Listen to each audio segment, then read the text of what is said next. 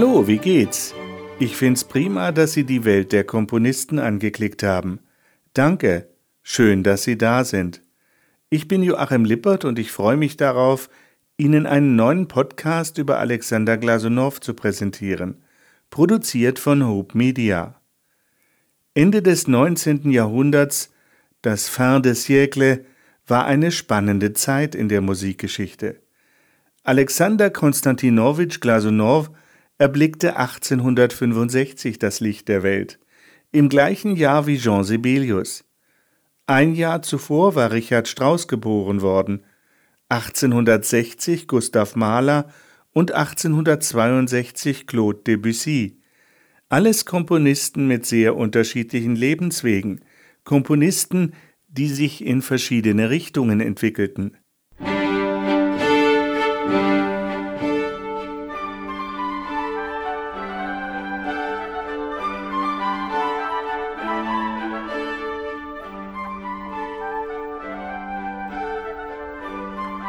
In der letzten Podcast-Folge hatte Alexander Glasunow unter anderem sein erstes abendfüllendes Ballett Raimonda komponiert. Die Zusammenarbeit von Alexander Glasunow und dem Meisterchoreografen Marius Petipa am Marinsky-Theater in St. Petersburg verlief nicht reibungslos.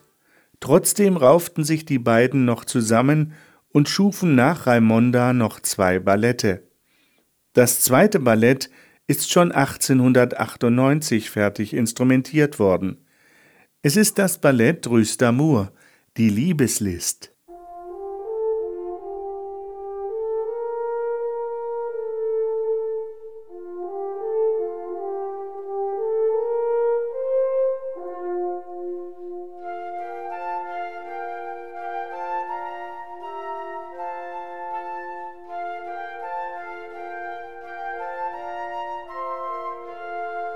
Bei der Liebeslist geht es um Folgendes. Isabella ist die Tochter der Herzogin, sie soll bald verheiratet werden. Die Herzogin hat schon einen Mann für Isabella ausgesucht und die Gäste für die Verlobungsfeier sind schon eingeladen. Isabellas zukünftiger Verlobter ist Marquis d'Amy. Isabella kennt ihn nicht und sie fürchtet, dass er sie nur wegen ihres Geldes will. Sie erfindet eine List.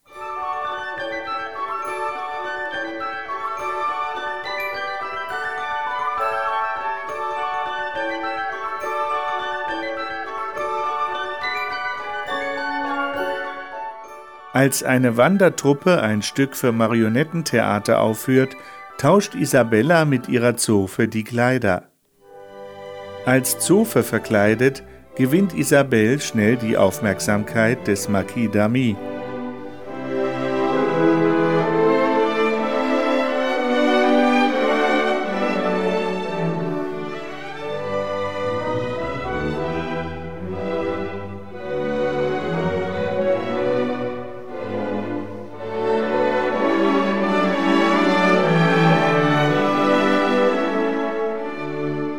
Nach dem Tanz will dieser die Verlobung absagen und mit der Zofe fliehen. Nun ist Isabelle davon überzeugt, dass es dem Marquis d'Amy tatsächlich nicht um ihr Geld, sondern um die reine Liebe geht. Sie gibt sich als Tochter der Herzogin zu erkennen. Das Ende der Liebeslist und das zukünftige Glück werden gefeiert.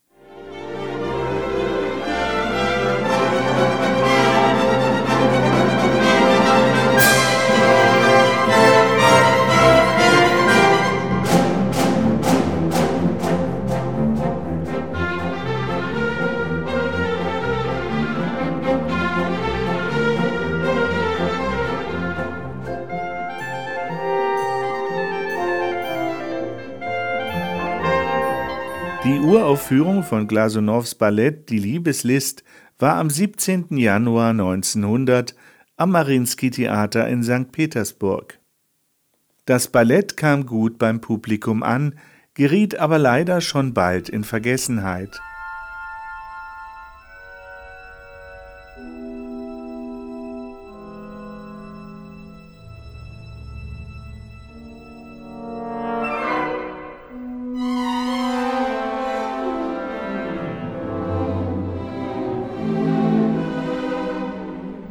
Etwa einen Monat später, am 21. Februar 1900, wird in St. Petersburg Glasunows Ballett Die Jahreszeiten aufgeführt.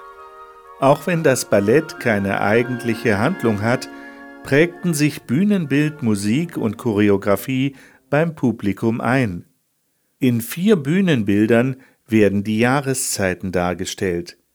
Es beginnt mit dem Winter.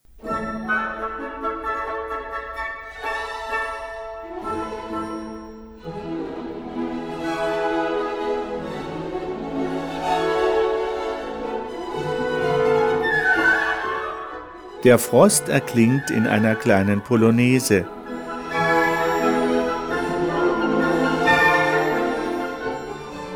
Das Eis, das sich bildet, ist ein dahinschreitender Tanz zwischen Bläsern und Streichern.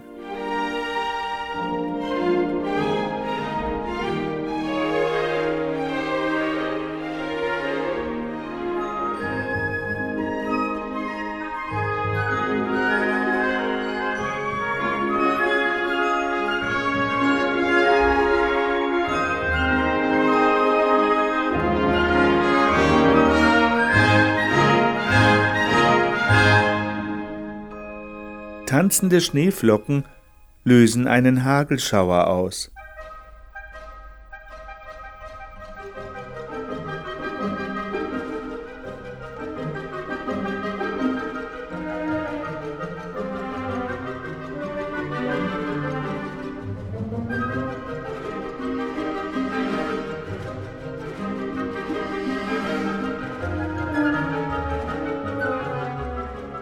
Die Schneeflocken schließlich wirken leicht und beschwingt wie ein Walzer.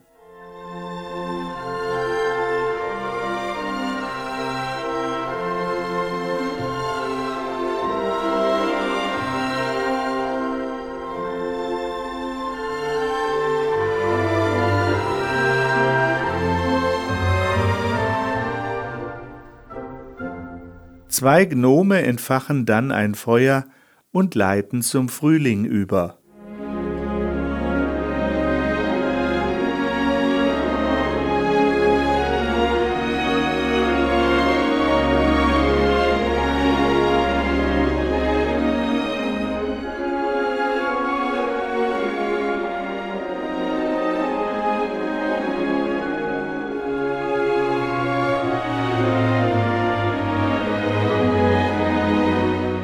Ein milder Westwind lässt Blumen erblühen und Vögel zwitschern.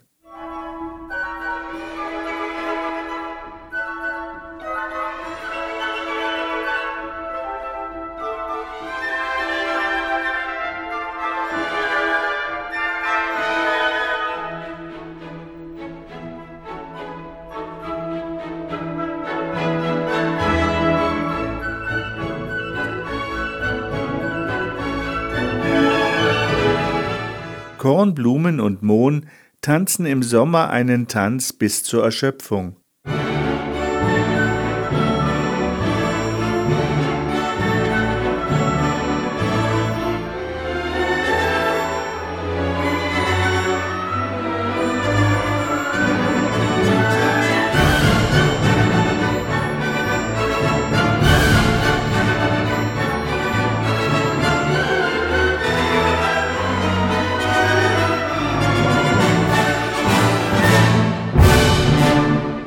Faune und andere Fabelwesen tauchen auf und feiern ein rauschendes Herbstfest, bis nach dem Fallen der Blätter das üppig instrumentierte Ballett die Jahreszeiten triumphal ausklingt.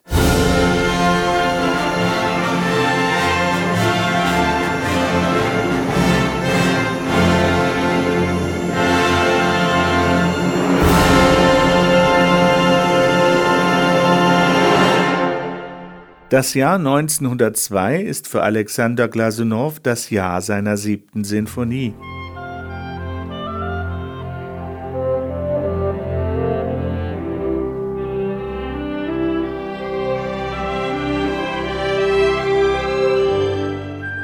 Sie wird oft auch pastorale Sinfonie genannt.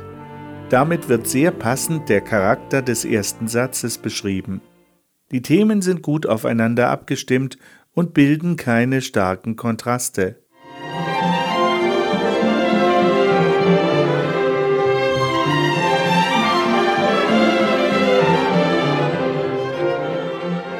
Die Atmosphäre wirkt hell und strahlend, als wäre das musikalische Gewebe von Licht durchflutet.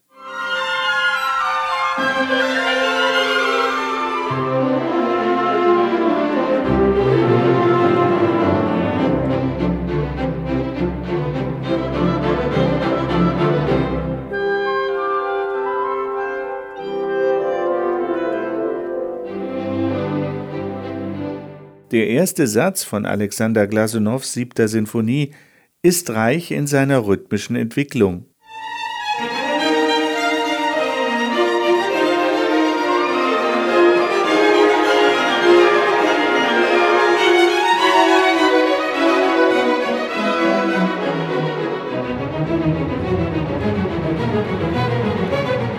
Er klingt lebendig und erinnert an russische Volkstänze.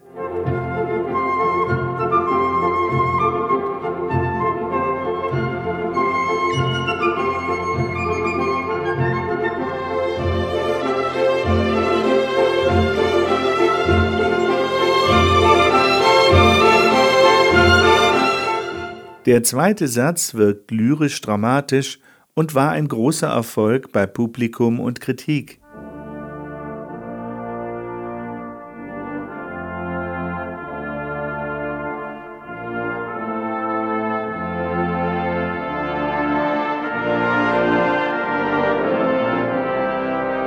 Die Einleitung kann als traurige Erinnerung an die Jugend verstanden werden.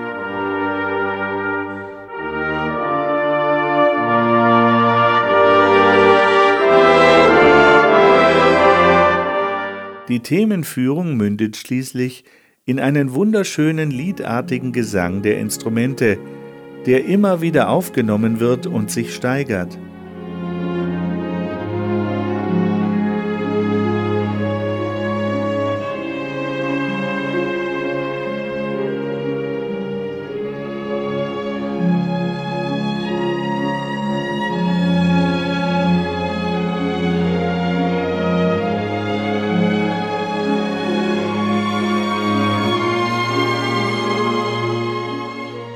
Der dritte Satz von Alexander Glasunows siebter Sinfonie kehrt zurück in eine strahlend pastorale Stimmung.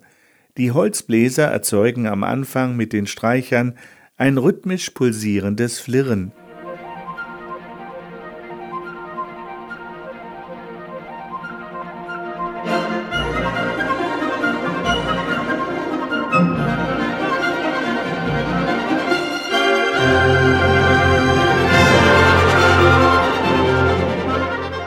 Dann übernehmen die Blechbläser das variierte Thema.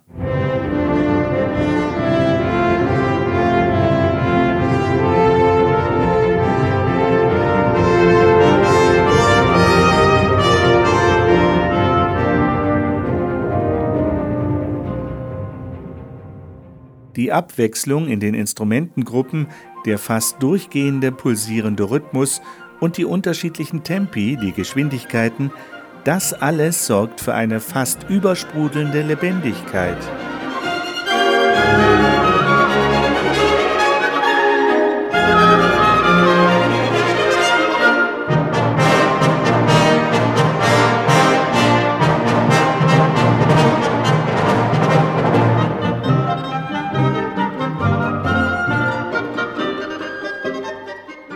Der Anfang des vierten Satzes von Alexander Glasunows siebter Sinfonie ist geprägt von einem fanfarenartigen, majestätischen Thema der Blechbläser.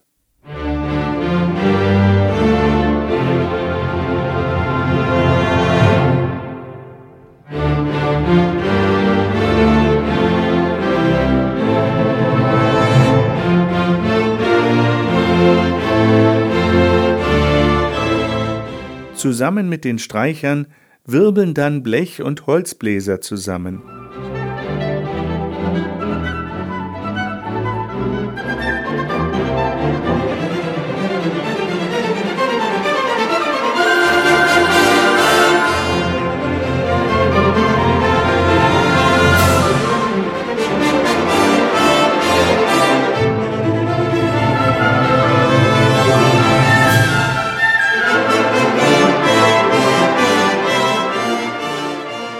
Nach dem Beruhigen des Triumphes kristallisiert sich ein ruhiges, lyrisches, ja sehnsuchtsvolles Thema heraus.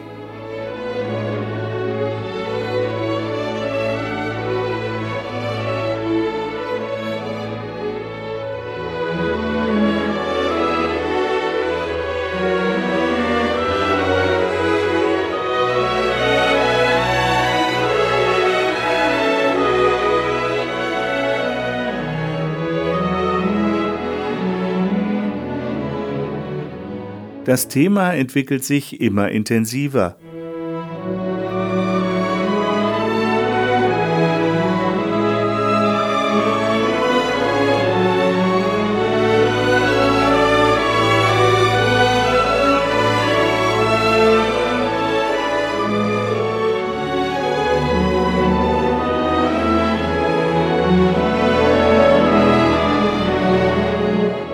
Bis dann von den verschiedenen Instrumentengruppen das rhythmische Themenmaterial wieder vorgestellt wird.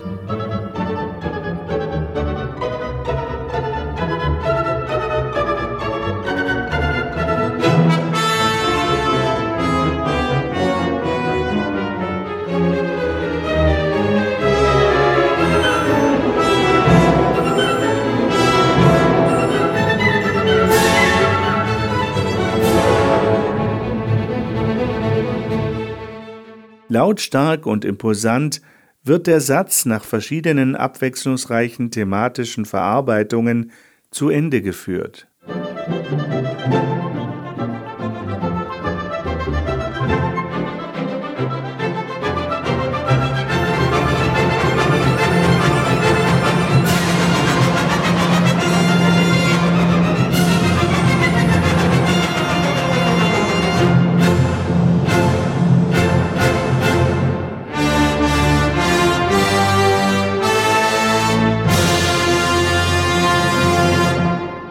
Schon 1898 war Alexander Glasunow als Professor für Spezialinstrumentierung an das St. Petersburger Konservatorium berufen worden. Zu seinen Aufgaben gehörte auch der Unterricht in Harmonielehre und Kontrapunkt, Kammermusik, Dirigieren und Musikliteratur. Nikolai Rimski-Korsakow unterrichtete dieselben Studenten in Komposition und die Absprachen zwischen den beiden funktionierten gut. Glasunow konzentrierte sich voll auf seine Lehrtätigkeit. Doch die Ereignisse des sogenannten Petersburger Blutsonntags erschüttern alles. Unbewaffnete Arbeiter und Studenten wollten in friedlicher Absicht unter Leitung eines Priesters dem Zaren eine Bittschrift übergeben. Es war der 22. Januar 1905. Die Demonstranten wollten friedlich für menschenwürdige Arbeitsbedingungen demonstrieren. Ebenso setzte man sich ein für eine Volksvertretung, für die Abschaffung der Zensur und für religiöse Toleranz. Doch die Regierung ließ auf die Demonstranten schießen. Es gab über 1000 Tote. Die Studenten des Konservatoriums forderten als Protest gegen die Regierung die Schließung des Konservatoriums. Nikolai Rimski-Korsakow und Alexander Glasunow geraten zwischen die Fronten. Als im März der Unterricht wieder beginnen soll, kommt es wieder zu Demonstrationen und zu Polizeieinsätzen. Glasunow berichtet, Als das Konservatorium von Polizei umzingelt war, fuhr Nikolai Andrejewitsch zusammen mit mir zum Konservatorium und versuchte die vor dem Gebäude versammelten Studenten zu überzeugen, auf die Demonstration zu verzichten. Als die Studenten diesen Rat hörten, entgegneten sie, wir sollten nur schleunigst wieder wegfahren, denn bei weiterem Verweilen könnten für uns Unannehmlichkeiten entstehen. Wirklich sollten sie recht haben. Von jemand entsprechendem wurden diese Gespräche Rimski-Korsakows mit den Studenten aus einem Fenster des Konservatoriums beobachtet, und dies diente dann als Beweis für die Beschuldigung, er habe die Studenten bei dem Streik noch aufgewiegelt. Die Direktion der Musikgesellschaft schenkte dieser Denunziation offensichtlich Glauben und auf der nächsten Sitzung wurde beschlossen, Nikolai Andrejewitsch aus dem Konservatorium zu entlassen. Den Tag danach fiel es mir zu, ihn von diesem Beschluss der Direktion zu unterrichten. Ich konnte mich lange nicht dazu entschließen. Endlich berichtete ich ihm alles. Er nahm die Nachricht von seiner Entlassung in äußerlicher Ruhe auf, sogar mit einem Lächeln. Aber ich konnte sehen, wie die Nachricht ihn mitnahm.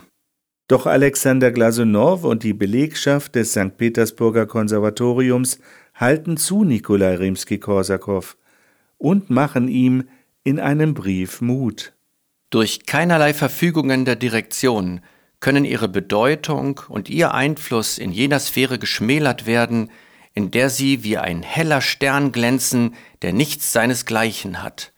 Wir glauben, dass der dunkelsten Nacht unvermeidlich der Tag folgt, und diesen Glauben haben Sie in uns mit der Kraft Ihrer machtvollen Begabung gestärkt, und Sie bestärken uns jetzt darin abermals durch Ihr Beispiel.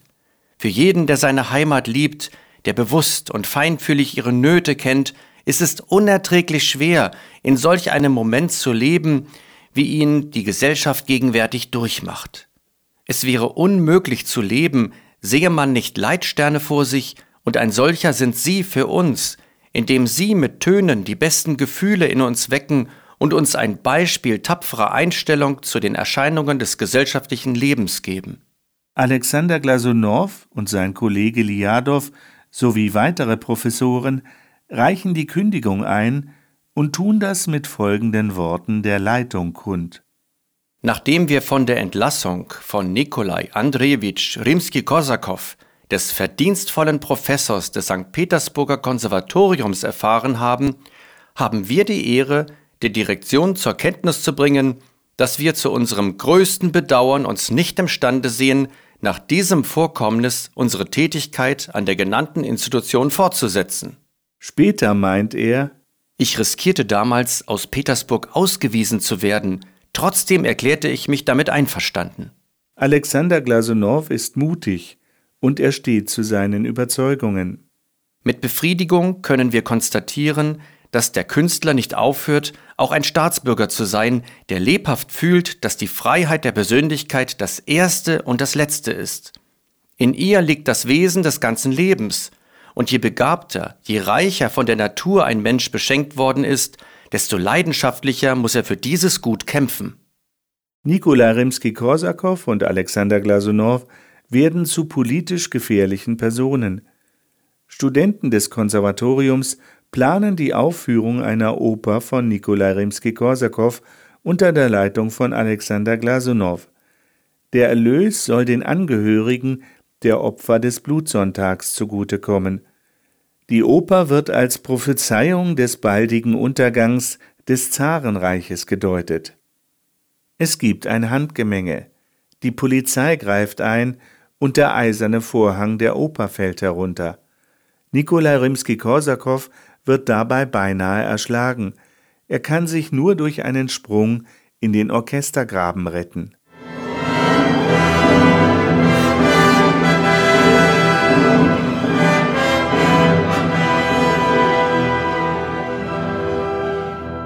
Nikola Rimski-Korsakow wurde fristlos entlassen. Glasunow hat seinen Lehrstuhl freiwillig aufgegeben und sitzt ohne Studenten zu Hause. Seine Komponistenkollegen planen die Neugründung einer nationalen Musikakademie. Die russische Musikgesellschaft, die Leitung des Petersburger Konservatoriums, erkennt den Ernst der Lage und lenkt gegen Ende des Jahres 1905 ein. Das Konservatorium erhält seine Autonomie zurück, ohne die Überwachung des Zaren. Es gibt eine Mensa und keine Aufteilung mehr in männliche oder weibliche Etagen. Alexander Glasunow wird zum Konservatoriumsdirektor ernannt. Nikola Rimski-Korsakow und Liadow sind wieder Professoren am Konservatorium.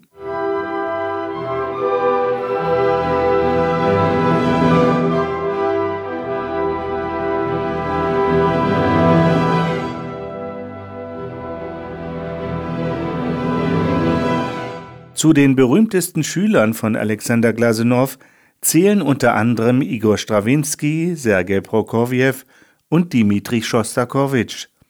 Gerade von Schostakowitsch haben wir besonders eindringliche Beschreibungen von Alexander Glasunow und seinem Charakter. Es liest Winfried Vogel. Heute ahne ich, dass es in Glasunows Seele einen ewigen Konflikt gab. Typisch für die russische Intelligenz, für uns alle. Es quälte Glasunow ständig, dass es ihm gut ging. Er empfand es als ungerecht. So viele Menschen kamen zu ihm, die das Leben schlecht behandelt hatte. Er half ihnen nach besten Kräften. Und quasi als Antwort auf seine Hilfsbereitschaft kamen immer mehr Hilfsbedürftige. Glasunow konnte nicht allen helfen, er war kein Wundertäter. Und darin lag die ewige Quelle seelischer Qual. Besonders beeindruckte Schostakowitsch, dass Glasunow die Anliegen der Studenten nicht nur weiterleitete, sondern sich persönlich dafür einsetzte. Stundenlang hörte Glasunow ihren Klagen zu, machte sich mit ihren Schwierigkeiten vertraut. Und er schrieb nicht nur Bittbriefe, er ging selbst zu den hohen Tieren und trug seine Bitten vor. Er war der Meinung, der heiligen Kunst geschähe kein Abbruch, wenn irgendeine Sängerin ohne Stimme, Mutter zweier Kinder und ohne Mann eine Anstellung im Chor des Operettentheaters bekäme. Es war schon außergewöhnlich, wie engagiert Glasunow seinen Musikern half. In seinen Empfehlungsschreiben schrieb Glasunow sehr häufig über einen Menschen das, was er wirklich von ihm dachte – und lobte ihn verdientermaßen. Aber noch häufiger half er Menschen aus purem Mitleid. Unendlich viele wandten sich an ihn. Oft waren es absolut mittelmäßige Musiker. Notleidende, vom Leben erdrückte Menschen wandten sich an ihn. Und sogleich übernahm er die Sorge für jeden dieser Notleidenden. Auch wenn es Vorurteile und Ressentiments gegen einzelne Musiker gab, war das Glasunow egal. Dmitri Schostakowitsch berichtet weiter, jeder jüdische Musiker wusste, dass Glasunow für ihn die Erlaubnis, in Petersburg zu wohnen, erkämpfen würde. Glasunow verlangte von einem armen Geiger nicht erst, dass er ihm seine Fähigkeiten vorführte. Er vertrat unbeirrbar den Standpunkt, jeder Mensch müsse dort leben dürfen, wo er gerne leben möchte. In späteren Jahren, nach der Oktoberrevolution 1917, bringt Glasunow immer wieder die Offenheit des Petersburger Konservatoriums in Erinnerung. Entscheidend soll das Talent eines Studenten sein, nicht seine Herkunft oder seine Abstammung. Ebenso frei war das Konservatorium hinsichtlich von nationalen und religiösen Vorurteilen. An ihm studierte der Russe und der Jude, der Deutsche und der Armenier und so weiter. In den schwersten Zeiten der Autokratie als überall an den Lehranstalten ohne Schonung eine Prozentnorm für Juden durchgesetzt wurde, habe ich selbst in langen und hartnäckigen Verhandlungen bei der Regierung erreicht, dass das Konservatorium von dieser schändlichen Maßnahme ausgenommen wurde und ungefähr die Hälfte der Studierenden waren Juden. Kein einziger Professor des Konservatoriums, noch ich als sein langjähriger Leiter hätten jemals den Makel irgendeiner Befangenheit aus sozialen, nationalen oder religiösen Gründen auf uns genommen. Wir kennen nur das Talent und die Kunst. Aus diesem Grund ist die Einführung einer Aufnahmekommission ins Konservatorium eine überflüssige und unsinnige Maßnahme. Nur wenige Wochen nach dem Petersburger Blutsonntag im Januar 1905, nämlich im Februar 1905, dirigiert Alexander Glasunow die Uraufführung seines Violinkonzertes. Gerade am Tag der Ermordung des Großfürsten Sergei Alexandrowitsch in Moskau ich fürchtete, dass das Konzert abgesagt würde. Übrigens dirigierte ich es als kranker Mann mit erhöhter Temperatur und dem heftigsten Schnupfen und hatte Angst, dass ich während der Aufführung niesen müsste. Aber solange ich auf dem Podium stand, geschah es nicht. Das Violinkonzert von Alexander Glasunow gehört heute zu seinen meistgespielten Werken. Neben dem Sibelius Violinkonzert ist es das wichtigste Violinkonzert vom Anfang des 20. Jahrhunderts. Für die Komposition des Violinkonzertes traf ich lange Vorbereitungen. Bis dahin hatte ich bereits Konzertstücke für Violine solo geschrieben, wie das Adagio in Raimonda, Meditation und anderes. In meiner Kindheit hatte mir der Vater einmal eine kleine Geige geschenkt und der berühmte Geiger Kolakowski hatte mir gezeigt, wie ich spielen sollte aber es war nichts dabei herausgekommen. Als ich das Studium der Saiteninstrumente begann, beschäftigte ich mich ein wenig mit dem Violoncello.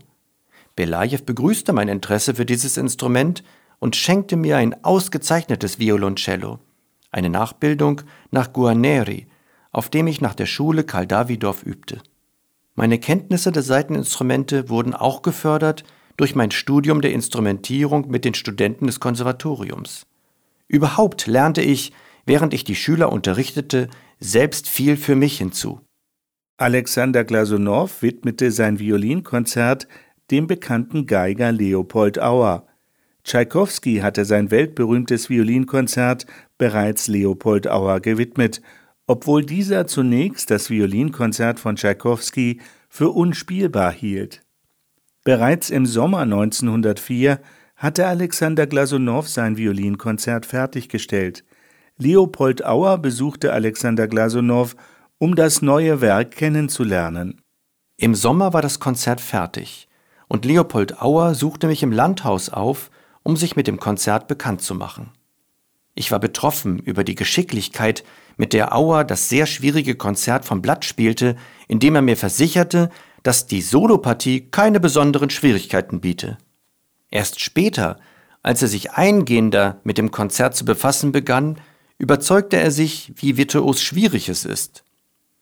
Ich selbst fuhr im Laufe des Sommers gelegentlich zu ihm aufs Land nach Terioki.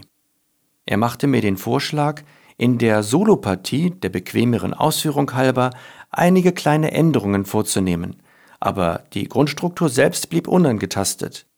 Das Violinkonzert ist äußerlich aus einem Guss. Es wird durchgespielt und auf Zäsuren zwischen den Sätzen wird verzichtet. Und doch lassen sich drei Abschnitte erkennen. Die beiden Ecksätze werden durch eine längere Kadenz, durch einen Soloteil miteinander verbunden. Der erste Satz beginnt in einem klanglich dunklen Moderato, romantisch schwelgerisch.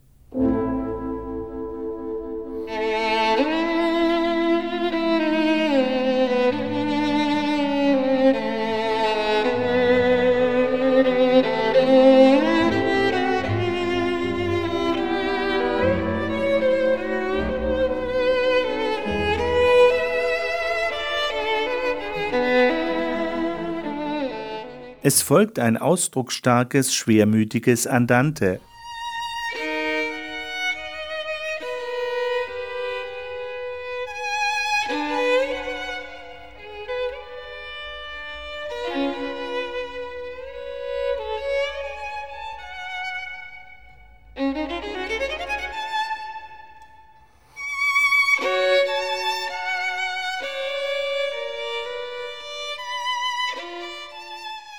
Die Kadenz, die sich entwickelt, ist sehr virtuos.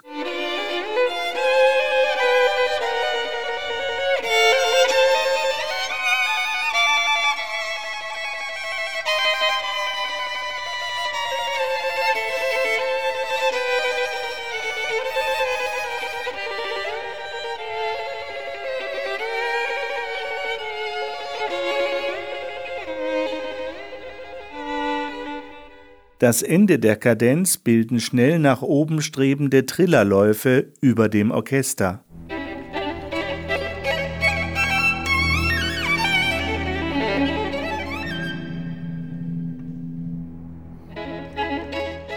Mit einem eindrucksvollen Fanfarenmotiv der Trompeten und der Solovioline wird das Finale eingeleitet.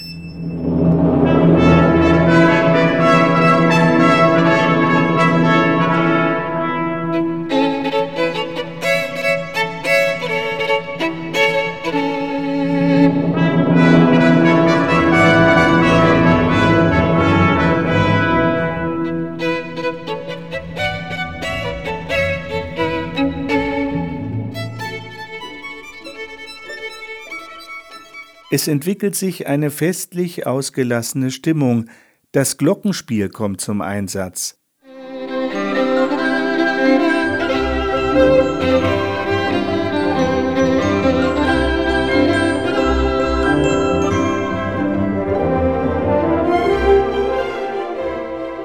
Die Atmosphäre der Musik spiegelt ein ländliches Fest wider. Man meint, verschiedene Instrumente zu hören. Zum Beispiel wird eine Balalaika imitiert.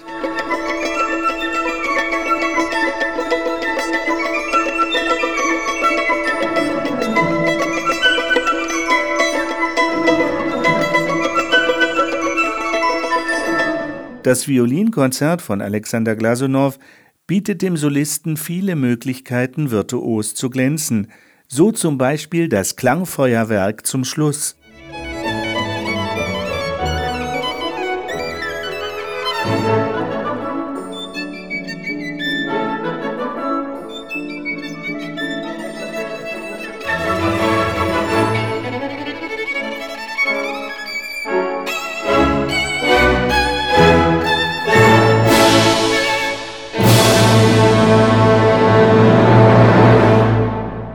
Die nächste Folge von Die Welt der Komponisten wird die letzte sein über das Leben und Werk von Alexander Konstantinowitsch Glasunow. Der Petersburger Blutsonntag war quasi der Anfang der russischen Revolution. In der nächsten Folge geht es unter anderem darum, wie es Alexander Glasunow nach der Oktoberrevolution erging und wie er quasi seinem Komponistenkollegen Dmitri Schostakowitsch das Leben rettete. Wir erfahren, wie Alexander Glasunow das Dirigieren meisterte und wie er mit Musik umging, die er nicht mochte. Und wir erfahren Persönliches aus seinem Leben. Es geht um seine späte Heirat und um seine Flucht nach Paris. Musikalisch geht es um Alexander Glasunows achte Sinfonie und um weitere Solokonzerte. Besonders beeindruckend sein quasi letztes Werk, sein Konzert für Altsaxophon und Streichorchester.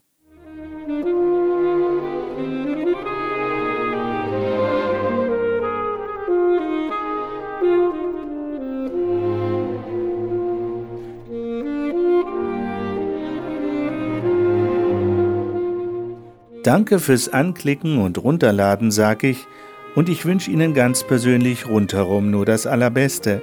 Alles Liebe wünscht Ihnen Ihr Joachim Lippert.